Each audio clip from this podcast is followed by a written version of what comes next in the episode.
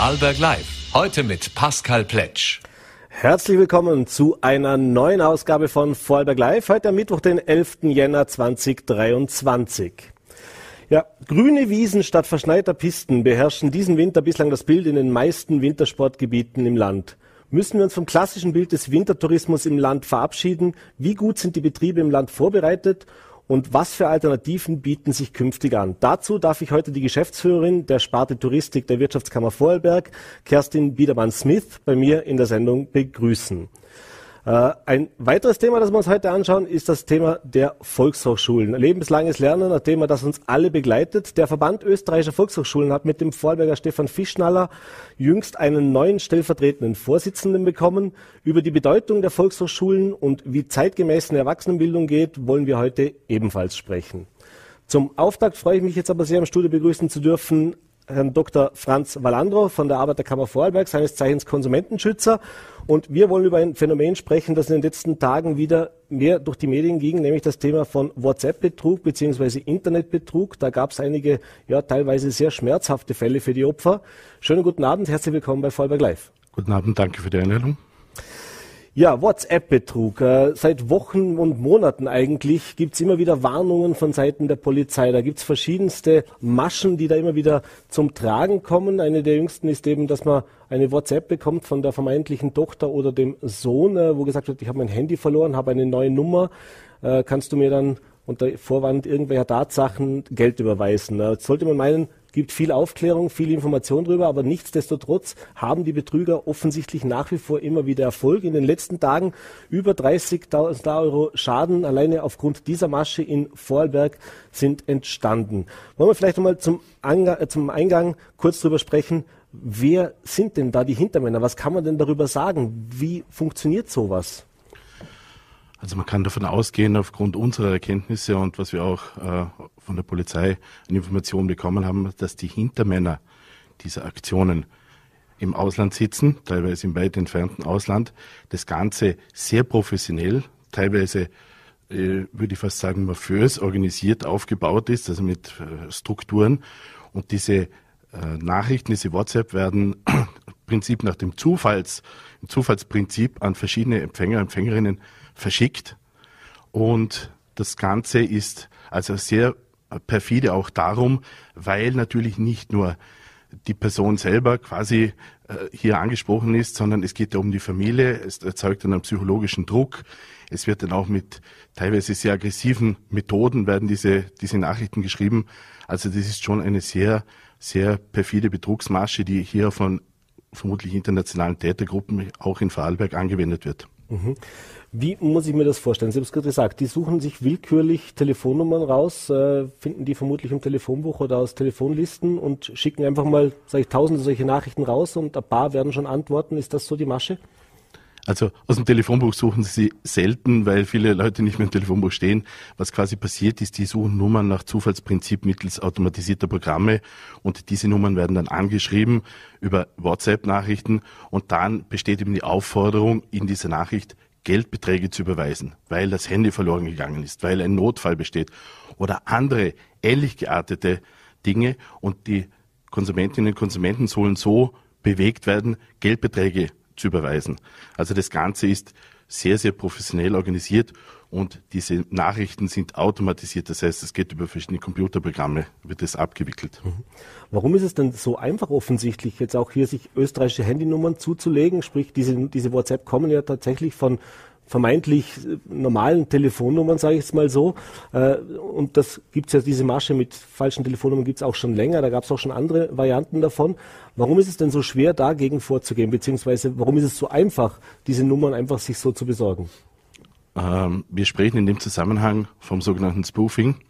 Das heißt, ich verwende äh, Nummern, die auf dem Display also anders aufscheinen als die, die tatsächlich die Kontaktdaten äh, quasi übermittelt. Das heißt, ich kann mit bestimmten Programmen, die ich zum Beispiel im Darknet oder anderen Kanälen erwerben kann, das so einstellen, dass auf dem Display eine beliebige Nummer erscheint. Also das ist wirklich, wie Sie vielleicht jetzt auch bemerken, eine sehr, sehr professionelle Geschichte und das braucht auch ein gewisses technisches Verständnis, ein Hintergrundwissen. Und dieses technische Verständnis wird eben auch dazu genutzt, bestimmte Schutzmechanismen zu hintergehen. Und hier ist es zum Beispiel für, für die Telekom-Betreiber unglaublich schwierig, de facto unmöglich, das einzugrenzen. Mhm. Das geht äh, in einer sehr, sehr, sage ich jetzt mal, technisierte, sehr, sehr Automations, automat, automatisierte quasi Richtung, ja, dass man sagt wirklich, man sucht nach dem Zufallsprinzip über Computerprogramme diese Nummern aus und diese Nummern werden dann quasi äh, kontaktiert. Mhm. Ist das auch das Problem, warum man so schwer an diese Hintermänner rankommt? Also sprich, äh, man würde sagen, da gibt es eine Nummer, da haben Sie gerade erklärt, das sind automatisierte, teilweise eben auch falsche Nummern. Äh, dann wird das Geld ja auch irgendwo hin überwiesen. Das heißt, da muss es ja auch irgendwo ein Konto geben, auf, auf, auf das das fließt. Aber trotzdem äh, hört man relativ selten, dass man diesen Gruppen, diesen Gruppierungen auch auf die Schliche kommt. Das ist richtig, weil die Charakteristik dieser Gruppen besteht eben darin, dass es sich um internationale Tätergruppen handelt, die auch im außereuropäischen Ausland ansässig sind. Für die Polizei, die ich hier auch mal loben möchte, die da wirklich sehr gute Arbeit leistet, ist die Ermittlungsarbeit in dem Zusammenhang auch sehr schwierig, weil es eben auf internationale Ebene geht. Da geht es um Amtshilfe, Ansuchen und ähnliche Dinge. Also die zu finden, das ist die sprichwörtliche Suche nach der Nadel im Heuhaufen. Mhm. Ist das sozusagen die die neue, wie soll ich sagen, die neue Welt der organisierten Kriminalität. Also die WhatsApp-Betrügereien ist ja nur ein Aspekt. Wir haben jetzt gerade jüngst auch noch zwei andere Fälle, über die wir vielleicht noch kurz sprechen können. Das eine sind eben sogenannte Trading-Betrügereien. Da hat es gerade heute auch einen Fall gegeben, äh, mit Kryptowährungen über 30.000 Euro Schaden entstanden. Und dann gab es eben auch äh, da betraf die George S Identity, also eine, eine, eine Bank-App sozusagen, äh, wo über 80.000 Euro ein, ein Vollberger an diese Betrüger überwiesen hat oder ein Schaden entstanden ist von über 80.000 Euro. Ähm, das heißt, diese Banden, die technisches Know-how äh, bestehen, das sind praktisch wirklich äh, Gruppierungen, die sich speziell im Cyberraum, im, im Internet auseinandersetzen und hier eben ein neues, lukratives für sie offensichtlich Geschäftsmodell entdeckt haben? Das ist vollkommen richtig. Die Cyberkriminalität ist im Vergleich zu anderen Bereichen der Kriminalität der wohl am stärksten steigende Bereich. Und die Cyberkriminalität zeichnet sich auch dadurch aus, dass durch eben internationale Vernetzungen, internationale Hintergründe und durch ein durchaus sehr stark vorhandenes technisches Know-how äh, die Spuren auch sehr leicht zu verwischen sind. Tatsächlich ist es so, dass auch die Schadenssummen in dem Bereich äh, in den letzten Jahren sich gesteigert haben. Diese Fälle, die Sie jetzt angesprochen haben, mit 80, 20, 50.000 Euro, das sind Dimensionen, die früher in dieser Form seltener waren. Und jetzt kommen diese Tätergruppen natürlich drauf, da ist was zu holen. Und wenn ich die entsprechenden Hintergrundinformationen äh, habe, das entsprechende Know-how, dann kann ich in dem Bereich durchaus äh, auch mit den entsprechenden Strukturen sehr, sehr viel lukrieren. Und wir sehen das tagtäglich diese Fälle, die Sie genannt haben, das ist die Spitze des Eisberges. Mhm. Wir haben täglich zig Anfragen zu diesem Thema. Ob das Cybercrime ist, also diese Telefon-WhatsApp-Betrugsgeschichte, andere Betrugsmaschen über E-Mail, SMS, äh, Smishing. Also da gibt's wirklich kreuz und quer durch die Bank alles. Und das hat sich durch äh, Corona noch einmal verstärkt, weil die Menschen sich mehr auch im Internet bewegen und dadurch auch anfälliger sind, dass sie dort eben auf solche Kontakte stoßen. Mhm. Sie haben Sie gesagt, Sie kriegen sehr, sehr viele Anfragen. Äh, es gibt wahrscheinlich auch eine Dunkelziffer geben von Menschen, die vielleicht gar nicht oder erst später sich an die Polizei wenden, was man in diesem Fall immer tun sollte. Darauf kommen wir dann ja auch noch zu sprechen. Ähm, aber jetzt hat man gesagt, früher gab es diese sogenannten Enkeltricks. Also diese Tätergruppen haben sich vor, vornehmlich ältere Personen ausgesucht, die sich vielleicht im Internet nicht so gut auskennen und so weiter. Jetzt haben wir aber bei den jüngsten Fällen auch gesehen, dass sind auch junge Menschen betroffen. Also sprich gerade bei diesen Crypto-Geschichten oder diesen äh, Online-Trading-Geschichten. Das heißt, was haben Sie für Erfahrungswerte? Was sind das für Menschen, die da bei Ihnen anrufen? Geht das von bis im Alter und auch quer durch die Gesellschaft? Es ist also wirklich ein Querschnitt der Gesellschaft. Es ist ein Querschnitt, was das Alter betrifft, was den Bildungsgrad betrifft, was das Geschlecht betrifft und was auch Erfahrungen oder Know-how im Internet betrifft. Mhm. Es fallen sogar Leute auf solche Dinge herein, die an und für sich ein sehr gutes, fundiertes technisches Wissen haben. Und die Zielgruppen unterscheiden sich natürlich je nach Masche. Das heißt, diese Kryptowährungsgeschichten, die zielen vornehmlich auf jüngere Erwachsene ab, die möglicherweise eine größere Affinität, eine größere Hinwendung zu solchen Dingen haben, ein größeres Interesse. Während diese äh, klassischen Betrugsmaschen teilweise ganz gezielt auch auf ältere Menschen abzielen. Mhm. Und wenn man sich überlegt, wie die teilweise äh, doch auf diese älteren Menschen zugehen, dass sie zum Beispiel gezielt nach Vornamen suchen, die eben in den 50er, 60er Jahren vergeben worden sind. Also das sind schon Dinge, äh, das sind schon Schattenseiten der Digitalisierung, mhm. die hier auch für die Vorarlberger Konsumentinnen und Konsumenten zum Tragen kommen. Mhm. Jetzt, bevor wir auf verschiedene Tipps und Tricks natürlich auch noch eingehen wollen, was kann man machen, worauf sollte man achten?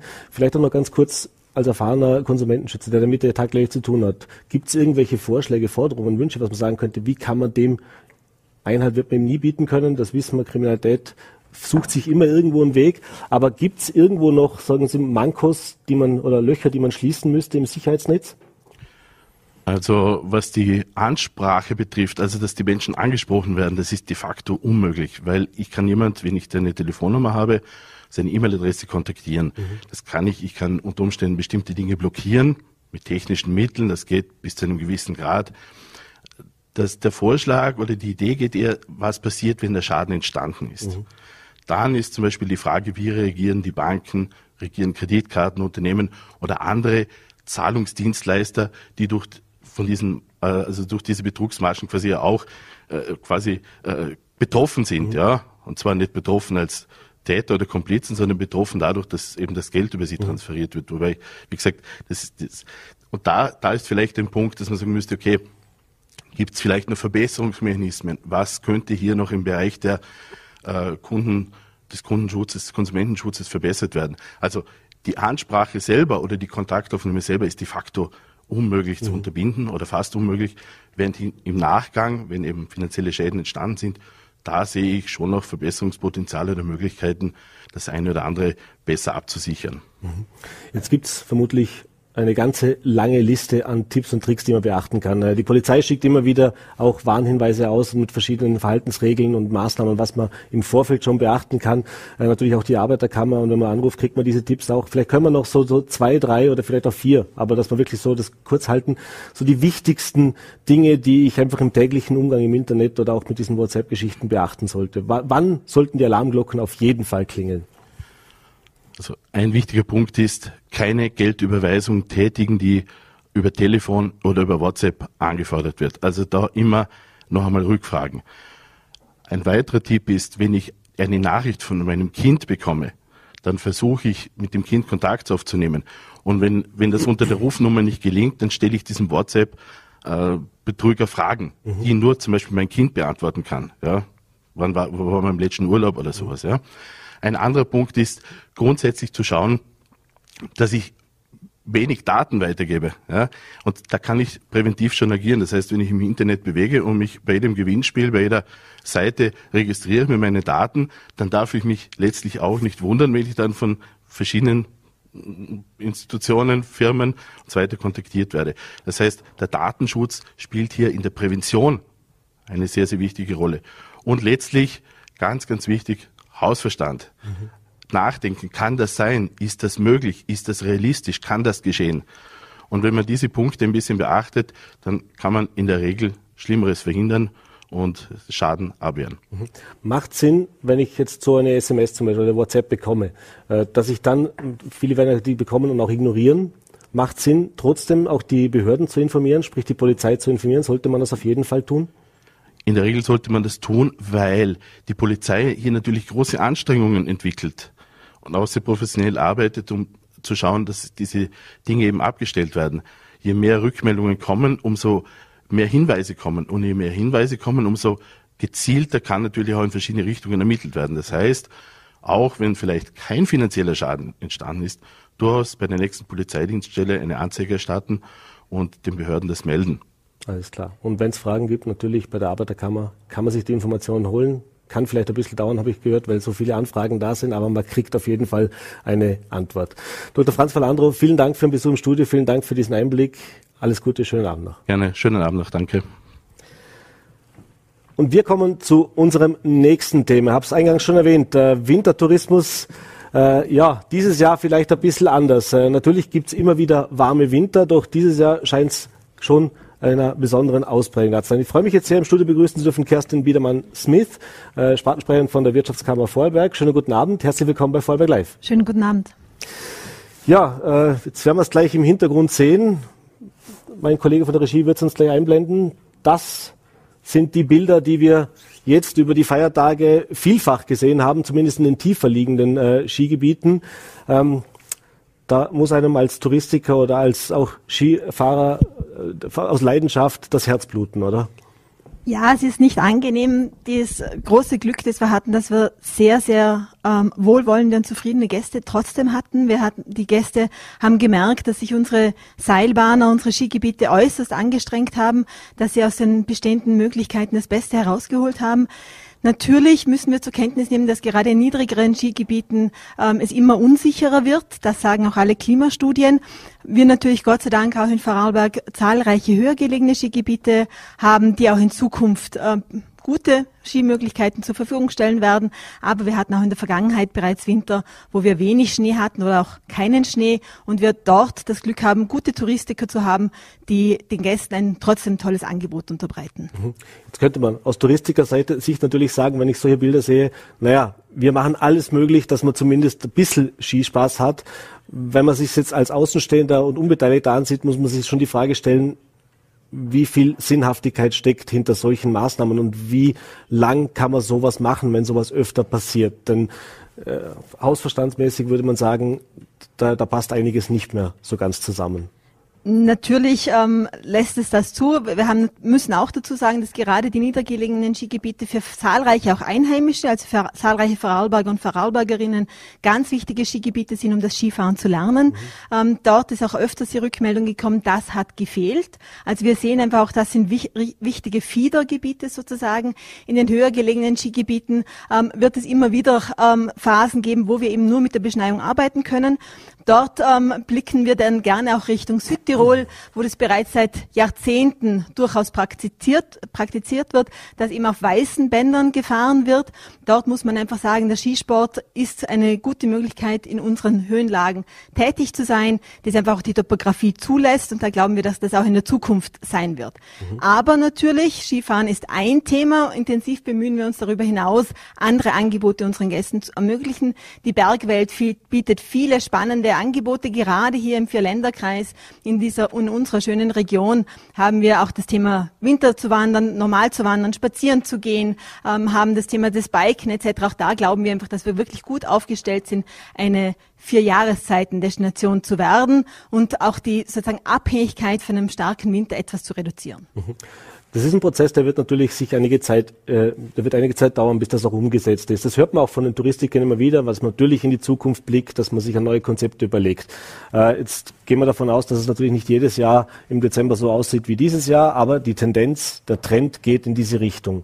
Wie lange schätzen Sie oder wie lange hört man aus der Branche, kann dieser Transformationsprozess dauern, äh, um tatsächlich auch nachhaltig erfolgreich Tourismus betreiben zu können bei uns im Land, gerade in den niedrigen Regionen. Wir reden jetzt natürlich hauptsächlich von denen, die wirklich massiv vom Schneemangel betroffen sind. Genau, also wir glauben, dass wenn wir öfters ähm, solche Winter haben wie jetzt heuer, dass dieser Transformationsprozess schneller geht. Die Tourismusbetriebe haben gezeigt, dass sie immer sehr, sehr flexibel und rasch reagieren können. Das ist vielleicht auch ein großer Vorteil unserer kleinteiligen Struktur, dass wir eben rasch auf Veränderungen ähm, reagieren. Das hat Corona gezeigt, das zeigen auch andere Maßnahmen, das zeigen auch die Teuerungsgeschichten. Das zeigt natürlich auch das, der Mitarbeitermangel, den wir haben, dass wir immer sehr kreativ auch sind, wie wir trotzdem ein gutes Geschäft machen können. Und gerade in den Tallagen, in den Talschaften ist auch der Tourismus eine ganz wichtige ähm, quasi ein wichtiger Part, um entsprechend in den Talschaften auch überleben zu können, auch wirtschaftlich attraktiv zu sein. Mhm. Ähm, wie gesagt, öfters, geht schneller, oder? Wenn wir jetzt wieder fünf, sechs Jahre starke Winter haben, dann reduziert sich das etwas, wenn man natürlich dann im Winter, so wie er vorherrscht, ähm, ähm, quasi gut arbeiten kann. Wir gehen davon aus, dass wir diese Dinge jetzt in unregelmäßigen Abständen immer sehen werden und natürlich in der Tourismusstrategie 2030 bereits festgehalten, dass wir uns intensiv mit dem Thema beschäftigen, dass wir intensiv auch jetzt vorarbeiten müssen, weil wir dürfen nicht vergessen, Skifahren ist natürlich eine sehr attraktive Klientel und auch sehr viele begeisterte Gäste Gäste, die zu uns kommen, um diesen Sport auszuüben. Aber wir haben ganz viele Gäste, die eben auch gerne in die Berge gehen würden, aber noch nicht wissen, was sie denn da tun im Winter. Und da sind wir jetzt gerade dran, gute Angebote zu entwickeln. Mhm. Jetzt haben Sie es gerade gesagt. Jetzt haben wir Corona gehabt, wir haben eine Teuerungswelle, Mitarbeiterproblematik gibt es seit Jahren und jetzt noch dieser Winter obendrauf. Dieser Winter, der ja eigentlich die erste Saison ohne größere Einschränkungen hätte werden können. Äh, wie ist denn die Stimmungslage so in der Branche, beziehungsweise wie sieht es denn auch aktuell aus? Weihnachten war, glaube ich, die Buchungslage noch sehr gut, da waren sehr zufriedene Stimmen zu hören.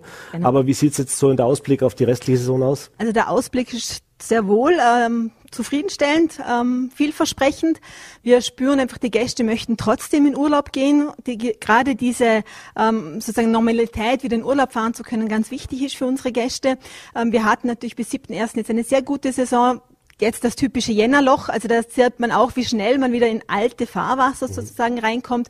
Ähm, die Buchungslage für Februar ist aber über alle Destinationen hinweg sehr vielversprechend. Ähm, März zeigt sich dann natürlich noch einmal und auch wir glauben natürlich daran, dass wir auch noch eine Kältephase bekommen.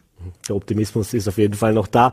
Äh, anderes Thema natürlich auch das Thema, was wird investiert, wo wird investiert. Sie haben es gesagt, dieser Transformationsprozess, man sieht es auch in vielen Hotels, in vielen Betrieben, die sich eben auch schon auch die vielen Destinationen, die sich jetzt eben andere Alternativen suchen. Ist das, heißt das Thema, äh, soll ich sagen, weg jetzt von den reinen Skigebieten, wo man jetzt nur in Beschneiungsanlagen und Lifte und Bergbahnen investiert, tatsächlich auch da ein Umdenken und eben auch die Betriebe für sich selber schauen, nicht mehr, ich habe den Gast, der am Morgen das Hotel verlässt, am Abend zum Essen wieder kommt, schläft und dann wieder draußen ist, sondern eben ihm auch dieses Gesamtpaket den Aufenthalt im Hotel zu ermöglichen? Ja, haben wir. Wir haben zahlreiche Betriebe, die sehr intensiv sozusagen im eigenen Betrieb investiert haben.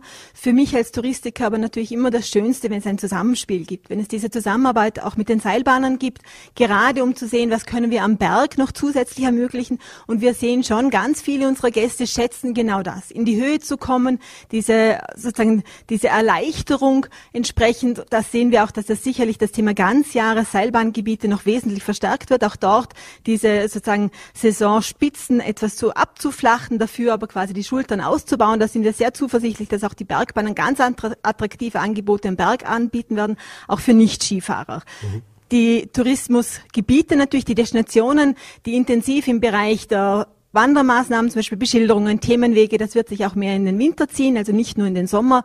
Und natürlich Bike wird ein Thema werden, gerade auch für das Rheintal, wo wir daran glauben, dass das ähm, ein Ganzjahresthema werden wird, mhm. auch für die Freizeitgestaltung. Mhm. Wie viel Entertainment in Anführungszeichen, wie viel Rahmenprogramm verträgt ein Land wie Vorarlberg, ein Tourismusland wie Vorarlberg und wie viel braucht es auch? Das heißt also, die Natur ist das eine und die wollen wir ja auch erhalten. Also da gibt es ja auch immer das klare Bekenntnis dazu, dass man nachhaltig und eben vorsichtig arbeitet. Aber die Menschen wollen natürlich vielleicht noch ein bisschen mehr als wie nur vom Berg herab die Aussicht genießen. Das heißt, wie wird dieser Spagat auch funktionieren? Also ich glaube, das Wichtige ist, dass das kein klassisches Entertainment ist, wie sich viele vorstellen, sondern es braucht Optionen, es braucht Möglichkeiten, was ich in meiner Zeit vor allem tun kann.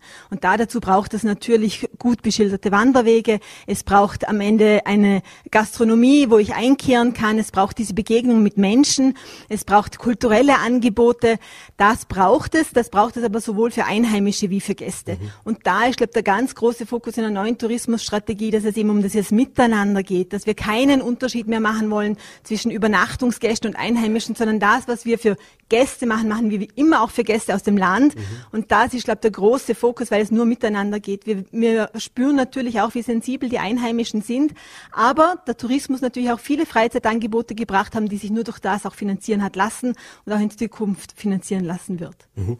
Jetzt ist haben viele gesagt, Skifahren nicht mehr ganz so günstig. Das würden die Touristiker anders sagen, aber es ist so, also es kostet schon ein bisschen Geld, ist jetzt auch ein bisschen teurer geworden aufgrund der, der, der Teuerung, nicht nachvollziehbar natürlich, äh, aber gerade wenn man diese ganzen Wellnessangebote sich ansieht, diese Rahmenprogramme, das heißt, das ist ja oft mal auch ein höherpreisiger Tourismus. Das heißt, ist das auch so ein Wandel, ist nicht, dass man sagt, man will, will die einen nicht mehr, aber dass man merkt, äh, wie soll ich sagen, der, der Gast, die Qualität des Gastes, das Geld, das der Gast im Land liegen lässt, pro Gast, das steigt. Ist das so die, die, die, der Ausblick auch?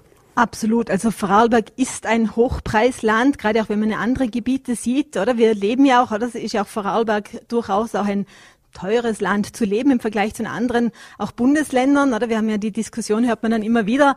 Ähm, deshalb brauchen wir auch einen entsprechenden Gast, der das wertschätzt. Aber wir sehen sehr wohl, es gibt ähm, Gäste, die schätzen dieses Vier-Stern-, Fünf-Stern-Hotel inklusive Wellnessbereich etc. Und wir schätzen, wir sehen aber auch die Zunahme an gewerblichen Ferienwohnungen. Mhm. Also die tatsächlich sagen, ja, ich möchte, ich möchte eine gute Qualität, dafür bin ich auch bereit zu zahlen, aber ich möchte doch meine Flexibilität haben. Und der Gast, oder heute so, morgen so, und das wird auch in Zukunft sein, und das freut uns sehr, dass auch unsere Unternehmer genau das leben, nämlich auch das, was zu ihnen passt, eben auch ihren Gästen anbieten. Mhm.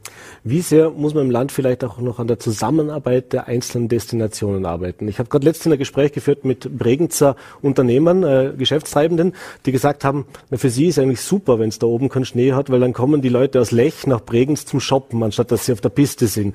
Äh, des einen freut, des anderen leid, aber natürlich, wenn das alles mehr zusammenwächst, das heißt unter Umständen eben auch auch innerhalb einer Woche, wenn man vielleicht da ist, sich verschiedene Möglichkeiten bietet. Das heißt, braucht es hier noch konkreter auch eine gesamthafte Strategie, praktisch auch gesamthaftere Pakete? Also die, gibt, die gesamthafte Strategie gibt es. Diese destinationsübergreifende Zusammenarbeit wird ja gerade in der neuen Strategie wesentlich forciert. Also das ist das Ziel. Auch so wie zum Beispiel die Einführung der Gästekarte für alle, für das ganze Land Vorarlberg, wie wir das in einzelnen Destinationen bereits haben, damit eben dieses Wechselspiel gut stattfinden kann. Wir glauben auch, es wird mehr Austausch geben, aber dort ist es wichtig, dass es eben auch nachhaltige Mobilität ist und nicht wieder jeder mit dem Auto dann nach Bregenz fährt. Da glauben wir fest daran, dass sich das gut entwickeln lassen wird und wir auch entsprechende Angebote gerade in Vorarlberg bieten können. Mhm. Letzte Frage noch, vier Jahreszeitenmodell. Das heißt, bislang haben wir so, wir haben eine Wintersaison, Zwischensaison, Hauptsaison im Sommer, die in den letzten Jahren stark zugenommen hat. Im Herbst ist dann wieder ruhig. Ist der Plan aber schon, dass man sagt, wir haben 365 Jahre, äh, 365 Tage im Jahr ein Angebot für, für die Gäste, die zu Ab, uns kommen? Absolut. Wir haben natürlich jetzt schon Gebiete, der das sehr gut funktioniert. Ähm, wir haben natürlich aber auch noch Saisonen, wo in, in Gebieten, wo wir wirklich eine starke Wintersaison haben und der Sommer noch nicht so eine starke Rolle spielt. Da freut es uns sehr, dass eben auch sehr, oder selbst Lech Zürs sehr stark auf den Sommer setzt, sehr gute, äh, attraktive Angebote geschaffen hat die Tendenz ist ganz klar, dort wollen wir hin. Wir wollen Ganzjahresarbeitsplätze auch schaffen, um damit auch dem Mittelmangel begegnen zu können. Aber auch das haben wir wieder das Thema Transformationsprozess, wird sich noch etwas ziehen. Alles klar. Frau Biedermann-Smith, ich bedanke mich für den Besuch im Studio, bedanke mich für die Einblicke. Schönen Abend und alles Gute. Dankeschön. Und vom Tourismus gehen wir jetzt dorthin, wo die meisten froh sind, dass sie nicht mehr hin müssen, nämlich zur Schule, nein, zur Volkshochschule. Ich freue mich sehr begrüßen zu dürfen den stellvertretenden Vorsitzenden des Verband österreichischer Volkshochschulen und auch Leiter der Volkshochschulen in Vorarlberg, Stefan Fischnaller. Schönen guten Abend, herzlich willkommen bei Vorarlberg Live. Schönen guten Abend und ganz herzlichen Dank für die Einladung. Ja, äh, lebenslanges Lernen. Wer rastet, der rostet. Gibt es 100.000 solche äh, Sprichwörter, die wir jetzt hier bemühen könnten. Aber natürlich, die Volkshochschule ist eine Institution, äh, nicht nur in Vorarlberg, aber eben auch in Vorarlberg. Gerade auch deswegen, weil es so ein breites Programm gibt. Äh, vielleicht fangen wir mal am Anfang mit einer kurzen Replik, auch wenn es niemand mehr hören kann, die letzten drei Jahre mit Corona an. Äh, das hat natürlich gerade auch, was das Thema Bildung betroffen hat, einen großen Transformationsprozess mit sich gebracht und natürlich auch einige Einschränkungen. Wie sind die Volkshochschulen damit äh, umgegangen und vor allem, was hat sich jetzt verändert im Rückblick oder was ist jetzt anders? Ja, Corona hat tatsächlich einen großen Einschnitt gebracht, nicht nur in den Volkshochschulen, sondern auch österreichweit in der Weiterbildungslandschaft. Ich kann das auch ein bisschen beurteilen äh, für die Erwachsenenbildung in Vorarlberg. Wir haben überall ein Drittel bis die Hälfte der Teilnehmenden verloren in diesen äh, Jahren. Äh, das ist klar, weil es durften ja bis auf wenige ausgewählte Bereiche keine Kurse durchgeführt werden. Möglich waren berufsbildende Kurse und Kurse, die der Integration dienen. Mhm. Das heißt, jene Einrichtungen, die zum Beispiel Berufsreifeprüfung gemacht haben, die Vorbereitung auf Lehrabschlüsse machen, wie auch äh, das Wifi beispielsweise oder andere Einrichtungen, die Volkshochschulen in bestimmten Bereichen haben gut weitergearbeitet. Die Sprachkurse waren ein großes Thema, aber der ganze Bereich der schöngeistigen Bildung unter Anführungszeichen, der Persönlichkeitsbildung, vor allem aber auch die Kreativität, die Gesundheit, die so wichtig ist als vorbeugende Maßnahme, um nicht nachher Reparaturmaßnahmen setzen zu müssen, ist komplett stillgestanden. Äh, das war schade. Wir haben auch viele äh, Kurse geplant, verschoben, abgesagt, wieder geplant, wieder verschoben, weil es ständig unterschiedliche Maßnahmen gab. Also das hat uns schon sehr gerüttelt. Und erfreulich ist, dass äh, im, schon im Jahr 2021 und ist auch im 2022er Jahr ein eine Tendenz, ein Trend wieder nach oben spürbar ist. Mhm. Das heißt, man ist noch nicht ganz auf dem Vorkrisenniveau oder Vor-Corona-Niveau, aber der Weg geht dahin. Man ist noch nicht ganz dort, auch weil im letzten Jahr es noch da oder dort Unsicherheiten gegeben hat. Was kann alles stattfinden? Wann gibt es vielleicht wieder irgendwelche Maßnahmen? Aber der Weg geht dorthin. Es hat ein bisschen eine Verschiebung gegeben, das muss man auch dazu sagen, können wir auch noch besprechen. Ähm, große Gruppen von Gesundheitsbildung, also äh, Zumba-Kurse, Jumping-Fitness-Kurse, mhm. ähm, Bauchbeine, Po, Pilates-Kurse, die in vielen Einrichtungen gang und gäbe sind und große Gruppen von Menschen auch zusammenführen. Die haben in der letzten, im letzten Jahr noch nicht so stattgefunden, weil natürlich ein bestimmter mhm. Vorbehalt auch herrscht. Gemeinsam schwitzen ist ja doch vielleicht gefährlich, wenn mhm. jemand Corona hat. Und insofern sind wir da wieder dran, daran anzuknüpfen, was vor Corona war, auf dem besten Weg dazu. Mhm. Sie haben gerade vorher schon ein paar Stichworte geliefert, über die wir vielleicht über die verschiedenen Bereiche uns ein bisschen unterhalten. Es hat sich natürlich auch in den letzten Jahren bei den Volkshochschulen geändert mit neuen Ausbildungs-, neuen Weiterbildungsmöglichkeiten, die es vorher so nicht gab. Also seit etlichen Jahren jetzt schon die Berufsreifeprüfung ein Thema, eben auch Lehre und Matura ein Thema, aber natürlich auch Sprachkurse im Thema äh, der Integration, also auch etwas, das in den letzten Jahren deutlich zugenommen hat. Was würden Sie sagen, welchen Anteil haben eben genau diese Kurse, die wirklich auch qualifizierte Berufsausbildungen beziehungsweise qualifizierte Schulabschlüsse mit sich beinhalten, mittlerweile an diesem Gesamtvolumen? Wie wichtig sind die?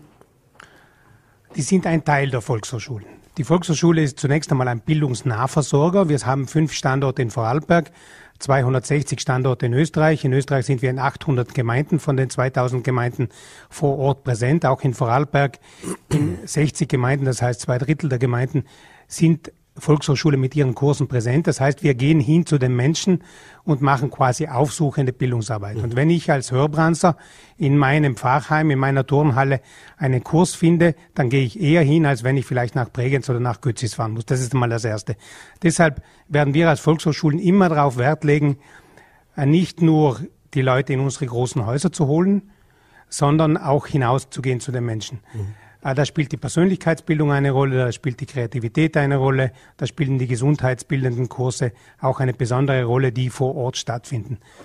Und das andere Thema, also das ist so die allgemeinbildende Schiene, mhm. die ganz wichtig ist und die man nie vergessen darf. Berufsbildung ist auch ein wichtiger Part, da durfte auch immer durchgeführt werden. Und bei der Berufsbildung sprechen wir an den Volkshochschulen, wie Sie angedeutet haben, von der Berufsreifeprüfung gibt mhm. es übrigens seit 25 Jahren inzwischen. Mhm. Lehre und Matura, Vorbereitung auf äh, Bildungsabschlüsse, Versicherungskaufleute beispielsweise ist derzeit wieder sehr gut gebucht. Ähm, wir, wir bieten die Jägerschule, Vorarlberger Jägerschule an. In Zusammenarbeit mit der Vorarlberger Jägerschaft ist ein Kurs, der ständig ausgebucht ist. Die Menschen wollen äh, nicht schießen unbedingt, sondern wollen in den Wald, wollen die Natur kennenlernen, wollen sich auskennen, wenn sie, äh, wenn sie Ausflüge machen. Das ist ein großer Trend. Und ähm, was natürlich auch eine große Rolle spielt, gerade in den letzten Jahren, seit 2016, ist der Beitrag der Volkshochschulen zum Thema Integration. Und wir haben hier in kurzer Zeit es ermöglicht, an ganz vielen Standorten, nicht nur in den großen Zentren, auch Sprachkurse anzubieten. Und da sind wir schon ein bisschen stolz darauf, weil wir in Kooperation auch mit dem österreichischen Integrationsfonds, mit dem Land Vorarlberg, auch mit der Caritas und mit anderen Trägern, mit WIFI, mit BFI, die Volkshochschulen hier ein wichtiger Player waren, die äh, gerade im letzten Jahr, also ich habe jetzt für Götzis die Zahlen, da haben wir äh, 170, 180 Veranstaltungen allein im Deutschkursbereich angeboten. Das geht von Einstufungen, das geht von Alphabetisierungskursen, das geht über die verschiedenen Sprachniveaus und wir leisten hier tatsächlich einen wichtigen Beitrag für die Integration von Menschen, die im Land sind und nur hier wirklich ankommen können, wenn sie auch die Sprache beherrschen. Mhm. Das heißt, es spielt nicht nur die Sprachkenntnis eine Rolle, sondern auch die Werte, die wir hier vermitteln, die Pünktlichkeit, die Verlässlichkeit. Und das sind viele Themen, wo die Volkshochschulen schon eine wichtige Rolle spielen. Mhm. Kommen wir noch zu den schöngeistigen Sachen. Ich habe mir das ein bisschen durchgesehen, was es da alles für Kursangebote gibt in den verschiedenen Volkshochschulen im Land. Da kann man ja wirklich, da gibt es fast nichts, was es nicht gibt. Äh, wie, wie, wie muss ich mir das vorstellen? Wie wird denn so ein Programm erstellt? Oder wie kommen auch diese ganzen Vortragenden mit Ihnen in Kontakt? Beziehungsweise wie wird auch ausgesucht, okay, das nehmen wir ins Programm auf, das nehmen wir nicht ins Programm auf? Einfach mal so ein bisschen einstufen, dass die Zuseher auch draußen nochmal sehen, was steckt da so dahinter? Das ist ja keine homogene Struktur wie eine Schule mit lauter hauptamtlich Angestellten, sondern es sind ja ganz viele Kurse auch, die einfach äh, im Rahmen der Volkshochschule durchgeführt werden. Sie haben sich gut vorbereitet. Äh, es ist tatsächlich so, dass wir auch ein großer Arbeitgeber sind. Wir haben äh, viele Mitarbeiterinnen und Mitarbeiter österreichweit, 1200. In Vorarlberg sind es äh, 70 bis 100 Mitarbeiter, die immer wieder mal mit uns zusammenarbeiten. Die sind in Vorständen, die sind in Zweigstellenleiter, die sind planende Mitarbeiter, die draußen vor Ort auch spüren, was Sache ist, was nachgefragt ist. Und es ist uns wichtig, das anzubieten an unseren Standorten, was nicht von anderen Einrichtungen schon angeboten wird. Mhm. Also es gibt keinen Sinn, den dritten Yogakurs anzubieten oder einen Kneipkurs, wenn es einen Kneipverein gibt, sondern wir versuchen in Kooperation mit diesen Vereinen vor Ort oder in Ergänzung zu diesen Vereinen vor Ort Angebote zu schaffen. Und so entstehen unsere Kursprogramme, die tatsächlich sehr vielfältig sind. Wir haben jetzt für das nächste Semester wieder 1200 Veranstaltungen geplant im ganzen Land aus einer breiten Vielfalt von Angeboten. Und was mir auch noch wichtig ist, Corona hat einen Digitalisierungsschub gebracht. Mhm. Wir waren relativ schnell in der Lage, viele unserer Kurse umzustellen auf, auf Online-Formate, auf, auf Blended Learning-Formate, wo es teils, teils. Es hat Vorträge gegeben, wo die, die Teilnehmer teilweise anwesend waren, teilweise von zu Hause zugeschaltet wurden. Aber im Grunde sind die Volkshochschulen eine Präsenzeinrichtung. Mhm. Wir möchten darauf Wert legen, auch in Zukunft, dass die Menschen zusammenkommen, dass die Menschen soziale Kontakte haben.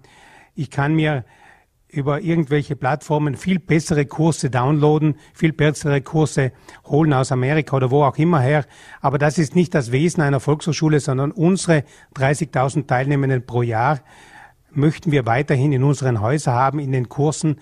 Und wir möchten, dass sie gemeinsam lernen, weil Interaktion entsteht, weil die Menschen gegen Vereinsamung was tun können und weil die Menschen gemeinsam Spaß haben am sich weiterentwickeln. Mhm. Und Sie haben es gerade schon gesagt, vor Vorträge war das Stichwort. Äh, es gibt natürlich nicht nur Kurse im Sinne von ich lerne dir jetzt äh, was ich, eine Handwerk, eine Fertigkeit oder eine Sprache oder was auch immer, sondern es gibt natürlich auch Führungen, Vorträge und äh, Führungen und Vorträge noch zusätzlich auch immer wieder. Äh, welchen Anteil hat dieses, dieser Programmaspekt am Gesamtprogramm äh, der, der Volkshochschulen und ja, wo geht auch da die Entwicklung? Also ich nehme an, da geht es natürlich auch um die Präsenz, aber ist das auch das Land besser kennenzulernen zum Beispiel? Also gerade bei den Führungen natürlich, dass man genau. eben die Möglichkeit bietet? Genau. Also Führungen äh, finden äh, schwerpunktmäßig an einigen unserer Volkshochschulen statt. Da geht man bewusst an Orte, die man, die vielleicht nicht so bekannt sind, um Land und Leute kennenzulernen. Äh, persönlichkeitsbildende Vorträge, äh, die, die, die Volkshochschulen haben ja von, von der ursprünglichen Geschichte her eine Volkshochschule, also eine Hochschule für das Volk. Mhm. Das heißt, auch Albert Einstein war schon in der Volkshochschule in den 1920er Jahren und hat seine Theorie auf einer Ebene vermittelt, die verständlich ist. Und das ist auch unser Ziel. Wir möchten Herr und Frau Vorarlbergerin, Vorarlberger ansprechen in einer Sprache, die jeder versteht, zu Preisen. Das macht auch noch einen Unterschied an den Volkshochschulen, die sich jeder jede Teilnehmerin, Teilnehmer leisten kann und äh, äh, versuchen, ein breites Programm gerade auch in der Persönlichkeitsbildung anzubieten. Ein wichtiger Schwerpunkt noch, den wir auch haben in unseren Programmen, sind die Kochkurse. Mhm. Haben wir gerade angesehen, wir bieten, ich glaube, aus 33 Ländern inzwischen äh, Kochkurse. Das heißt, wir quasi eine Weltküche, die zu einem verträglichen Preis eine breite Palette von von, von Essens- und Kochmöglichkeiten anbietet. Auch das ist etwas, was sonst an den Einrichtungen in dieser Dimension, in dieser Breite in Vorarlberg nicht angeboten wird. Mhm. Jetzt ist es ein erster natürlich Angebot, das sich an Erwachsene oder junge Erwachsene richtet, äh, was die Volkshochschule anbietet. Aber gesehen, Sie bieten mittlerweile auch tatsächlich verschiedene Programmpunkte für Kinder an. Ist das relativ neu? Also es war mir die zumindest Kinder nicht sind bekannt. Die Zukunft. Die Kinder sind unsere zukünftigen Teilnehmer. Wir beginnen äh, bei Nachhilfekurse, aber es gibt durchaus auch Kreativkurse, es gibt äh, im, im, im, im Sprachenbereich Kurse für Kinder, im Gesundheitsbereich äh, spielerisches Lernen. Wir versuchen, Kinder mit einzubeziehen, Eltern mit Eltern gemeinsam einzubeziehen. Äh, und was uns auch wichtig ist, im zweiten Bildungsweg, da holen wir Menschen ab, die im ersten im ersten Bildungsweg quasi die Schulen oder die, die Ausbildungen nicht abgeschlossen haben. Das heißt, das sind dann 18-, 20-jährige Jugendliche, die in einem zweiten Schritt quasi ihre, ihren Pflichtschulabschluss oder ihre Matura nachholen. Das ist auch ein wichtiger Bereich. Das heißt, der Großteil der Teilnehmer an den Volkshochschulen sind zwischen 30 und 50 also auch nicht 70 plus, wie man mhm. vielleicht manchmal meinen würde, zwischen 30 und 50, also mitten im Leben. Aber wir haben durchaus auch vermehrt Angebote für Menschen unter 30 Jahren, wo wir sie versuchen, an diese Schönheit der Bildung, an diese, an diese ständig sich weiterentwickeln heranzuführen. Und dann praktisch auch Wiederholungstäter in Anführungszeichen zu haben, die dann auch wieder zurückkommen für den vielleicht nächsten Kurs. Das sind die billigsten Kunden. Mund-zu-Mund-Propaganda, die wissen, dass es an der Volkshochschule interessante Angebote gibt und dann vielleicht wiederkommen. Also wie gesagt, ein sehr ausführliches Kursprogramm, das es gibt, kann man nachsehen auf den Seiten der Volkshochschulen. Gibt für, für jede Gemeinde, die die Volksschule anbietet, in Vorarlberg eigene Homepage mit dem Kursprogramm. Und eine übergeordnete VHS-Vorarlberg.at, wo man dann weiter verteilt wird. Wunderbar. Auf alle Volkshochschulen. Haben wir die auch noch. Herr Fischschneider, ich bedanke mich für den Besuch im Studio, bedanke mich für den Einblick in die Volkshochschulen Vorarlbergs. Alles Gute und einen schönen Abend noch. Vielen Dank für die Einladung und komme gerne mal wieder. Gerne. Und das war's auch schon für die heute oder mit der heutigen Ausgabe von Vorarlberg Live. Äh, wie gesagt, hoffe, es hat Ihnen gefallen. Wenn Sie mögen, sind wir morgen wieder für Sie da. 17 Uhr, Voll.at, VNRT und Lende TV. Bis dahin, schönen Abend, machen Sie es gut. Alles Gute.